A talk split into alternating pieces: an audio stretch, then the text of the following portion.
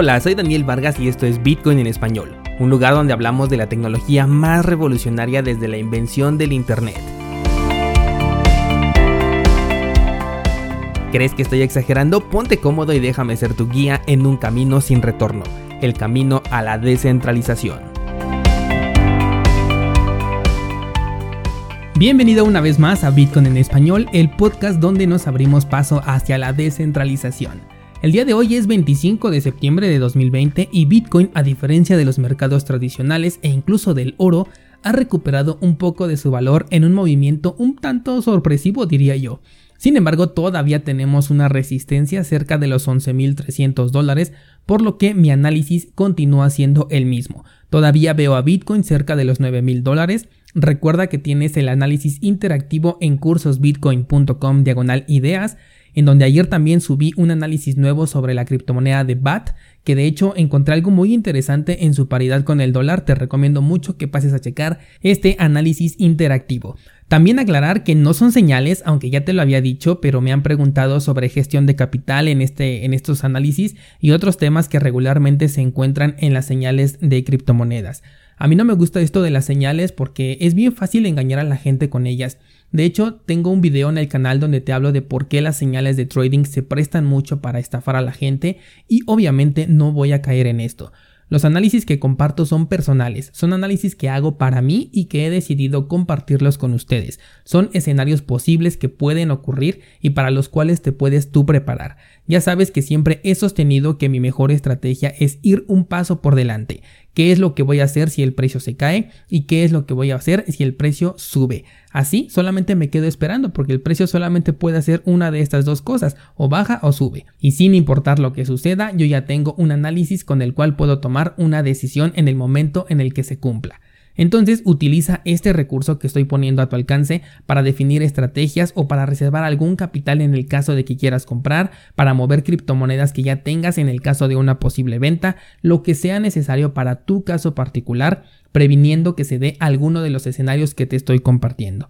En Instagram ya llevo varios meses compartiendo estos análisis así como sus resultados y en varias ocasiones han sido ustedes mismos testigos del beneficio que se puede sacar utilizando esta técnica. Pero no hay que centrarnos en una tasa de efectividad sobre las ideas porque no es el caso. Y de hecho en ninguna de ellas yo te voy a poner un stop loss porque bien sabes, o si no lo sabías te lo comparto, yo no vendo en pérdidas, yo compro, defino un objetivo y solamente tengo dos opciones, o me espero el tiempo que sea necesario a que se alcance mi objetivo, o bien la criptomoneda muere y con ella mi inversión en este activo también.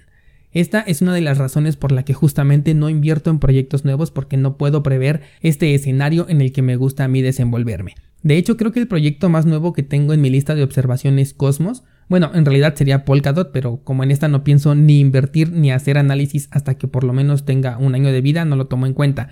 Pero regresando a Cosmos, estoy viendo algo de hecho muy interesante con mira en el largo plazo en esta moneda. No sé si dé como para hacer un análisis interactivo de estos nuevos, pero en caso de que no lo llegue a hacer, te sugiero que le des una revisada a Cosmos en un marco temporal de una semana.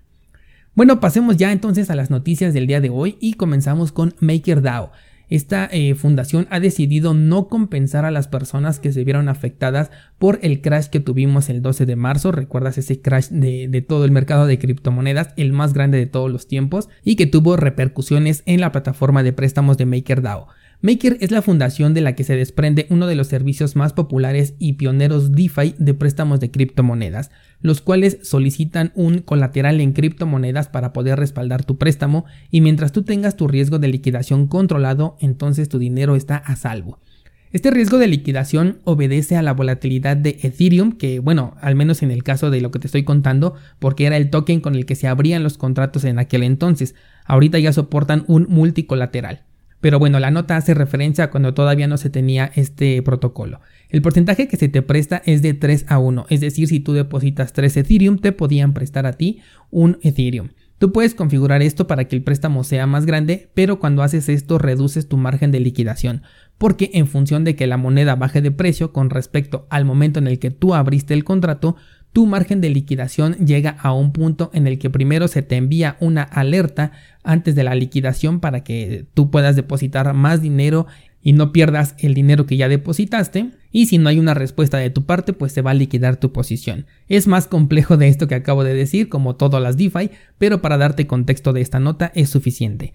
El detalle aquí es que cuando la caída es demasiado rápida, esto puede provocar problemas porque no hay forma de enviarte un aviso antes de la liquidación, sino que de inmediato se ejecuta el contrato inteligente. Yo recuerdo de hecho haber escuchado una entrevista con la gente de Maker en donde decían que esto estaba completamente controlado y bueno, pues no fue así. Eh, bueno, cuando esto ocurrió el día 12 de marzo, los contratos se liquidaron y las personas que tienen acceso a comprar estas criptomonedas liquidadas porque eh, se ponen a la venta para poder recuperar el dinero entre comillas perdido, pudieron comprarlo a un excelente precio y lo peor aún con comisión cero cuando se supone que tiene que tener un incentivo. Con esto se explotó la vulnerabilidad en el contrato que supuestamente eh, a día de hoy ya está solucionado y que ya es imposible de que vuelva a suceder, pero bueno, aquí en el sector cripto no confiamos, verificamos, entonces no podemos asegurar que realmente ya se solucionó este problema hasta que ocurra de nuevo y no se repita este error. Bueno, pues los afectados por este error han solicitado una compensación, la cual fue negada en votación por los tenedores de Maker. Maker es la otra criptomoneda que te da el poder de voto sobre lo que ocurre con el protocolo de préstamos. La cuestión es que solamente votó menos del 9% de todos los tenedores del token y con base en esa muestra tan reducida de, votos es que se tomó esta decisión. Obviamente es de esperar que las personas que votaron son miembros internos de la fundación de Maker. No tengo pruebas de ello, la nota tampoco lo dice, pero es lo que yo estoy especulando, porque son las únicas personas interesadas en utilizar estos tokens como gobernanza, que es de hecho su verdadera razón de existir. Este es otro problema del que podemos hablar largo y tendido después. Estas personas estaban incentivados por la depreciación de sus activos, porque si decidían compensar a las personas que estaban reclamando tenían que crearse nuevos tokens, lo cual haría que la posesión de los votantes disminuyera de valor. Entonces estamos viendo la realidad de los tokens de gobernanza. En apariencia ayudan a descentralizar todo un proyecto, pero volvemos a ver cómo la gente no está entrando en los proyectos DeFi por esta descentralización, por los cambios de protocolo que se están promoviendo, ni tampoco por las grandes oportunidades en tema de desarrollo que se están promoviendo por ahí en redes sociales. Están aquí en DeFi solamente por las ganancias y punto. La gran mayoría no tiene ni idea de qué es lo que sucede dentro de la plataforma en la que está operando. Solamente se limitan a saber cómo comprar y cómo obtener rendimientos. Hasta ahí acaba el entendimiento promedio de las personas que están invirtiendo en DeFi. Entonces, esto convierte a los tokens de gobernanza en inútiles y a los proyectos en centralizados, porque aquí acabamos de ver cómo tan solo el 8% de tenedores fue el que tomó la decisión definitiva. Y tú recordarás, por ejemplo, cuando hablamos de Polkadot, cuando hicimos este análisis, cómo se había tomado una decisión por medio de un voto y posteriormente se volvió a convocar otra segunda votación que terminó convenientemente en un resultado diferente. Entonces, los votantes no están a favor del bien común, no estamos realmente descentralizando, sino que están a favor de sus propios intereses, y esto está a años luz de algo descentralizado. DeFi es un sector que se mueve por el incentivo. Ya lo vimos, por ejemplo, con Uniswap y también con SushiSwap. Cómo la gente va a donde les estén dando el dinero gratis. El problema es que cuando se termine este incentivo ya no tienen nada más que ofrecer, porque se están centralizando dentro de su propia descentralización y además son inseguros, así que sin incentivo ya ni siquiera tienen alguna razón para poder arriesgar su dinero. El gran punto al que quiero llevarte con esta noticia es que esta fundación Maker y ese 8% de tenedores tiene una influencia muy muy fuerte en lo que ocurre con la criptomoneda DAI, esa moneda estable que está también centralizada dentro de su descentralización. Es por ello que a pesar de los riesgos que hay con otras monedas estables y sus reservas dentro de los bancos, las sigo prefiriendo al lado de monedas como DAI, porque yo prefiero entregarle un gramo de confianza ciega a Bitfinex, que es un exchange con una larga trayectoria usando su criptomoneda de Tether, que entregarle un gramo de confianza a personas que no tengo ni idea de quiénes son ni qué intereses tengan utilizando DAI. Otro ejemplo, por ejemplo, es el de SushiSwap. La semana pasada te comentaba cómo el chef, como se hace llamar este, este creador que supuestamente es anónimo, había retirado millones de dólares en el punto más alto de la moneda, justificando que también otros creadores lo habían hecho. Lo que ya no te comenté sobre esta noticia es que días después se retractó, pidió disculpas y devolvió ese dinero. Pero esto no precisamente está hablando de honestidad. Esto tiene más que ver con cómo iba a justificar que de un día para otro, y esto es literal, de un día para otro, esta persona se había hecho con millones de dólares. Seguramente ya había alarmas por ahí de evasión de impuestos y esta persona dijo, ¿sabes qué? Mejor regreso el dinero y aquí no pasó nada. De hecho, hasta abandonó el proyecto. Entonces, la idea de la descentralización en este punto no está creciendo gracias a exchanges como Uniswap. No es que la gente eh, esté prefiriendo moverse en entornos que no tienen una regulación o que no tienen una entidad detrás de ello. Es que simplemente hay dinero gratis y la gente lo quiere. Y al no interesarse por la gobernanza del proyecto, este termina centralizándose solito. Es como la minería de Bitcoin. En este caso hay un incentivo que son las nuevas monedas, los nuevos Bitcoins. Y es por eso que la gente mina, por eso la gente compra mineros que están bastante caros, eh, por eso la gente invierte todo ese consumo eléctrico. Si no hubiera un incentivo, ¿por qué gastarías toda esa electricidad en producir algo que no te daría nada a cambio? ¿Estás de acuerdo? La diferencia es que con Bitcoin existe una rentabilidad a largo plazo y además existe esa confianza de que la criptomoneda es sólida y siempre se va a mantener en un precio interesante. Además, una vez que se acabe la minería, se tiene el incentivo de las comisiones por transacción.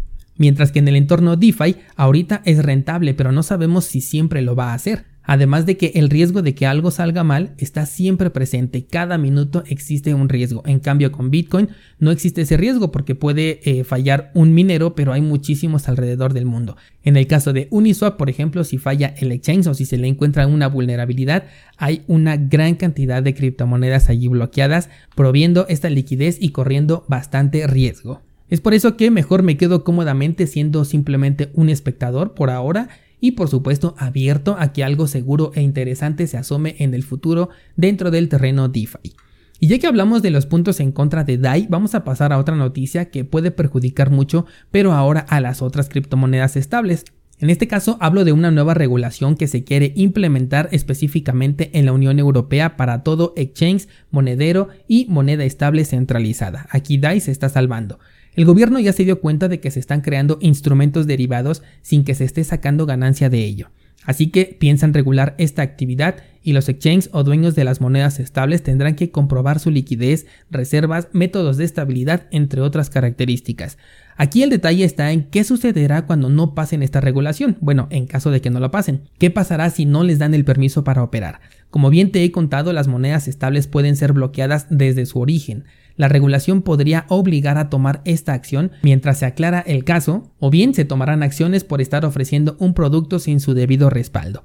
Esto pone en un hilo a las monedas estables que no puedan solventar ya sea el circulante de monedas en terreno cripto que tienen, o bien la multa diagonal tajada que tengan que pagar para poder seguir operando. De nuevo, me atrevo a pensar que Bitfinex tiene mucha mayor capacidad de solventar este tipo de acciones, aun a pesar de que no puedan demostrar el respaldo de los tokens emitidos como ya lo hemos platicado en ocasiones anteriores. Eso es lo que yo creo. Coinbase también creo que tiene este poder, Binance también, pero hay otros más pequeños que no sé si tengan esta misma capacidad y es ahí donde podríamos comenzar a ver la caída de algunas criptomonedas estables.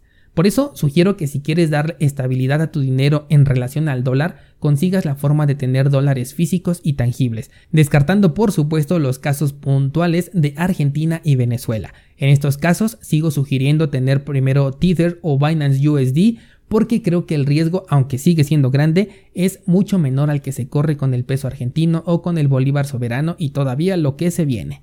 De hecho, en la medida de lo que puedas hacer, eh, ciudadano de Argentina o de Venezuela, trata de conseguirte una cuenta en dólares en el extranjero si es que está a tu alcance. Pues listo, hasta aquí las noticias de esta semana. Hoy subo la última clase del curso de carteras cripto. Eso significa que la próxima semana, el próximo viernes para ser exactos, comenzamos con un nuevo curso. También ya voy a retomar los análisis completos de criptomonedas. Me he atrasado un poquito con este tema porque la verdad me lleva bastante tiempo hacer análisis profundos de cada proyecto pero ya los vamos a tener de vuelta. De hecho, quiero renovar esa sección dentro de cursos Bitcoin. Así que si todavía no eres un miembro descentralizado, piénsalo bien porque te estás perdiendo de más de 200 clases en video, análisis mensual a detalle de diferentes criptomonedas y ahora el nuevo proyecto Ideas Trading con gráficos interactivos para poder ver la ejecución de diferentes escenarios con las criptomonedas. Cursosbitcoin.com, suscríbete y ábrete paso a la descentralización.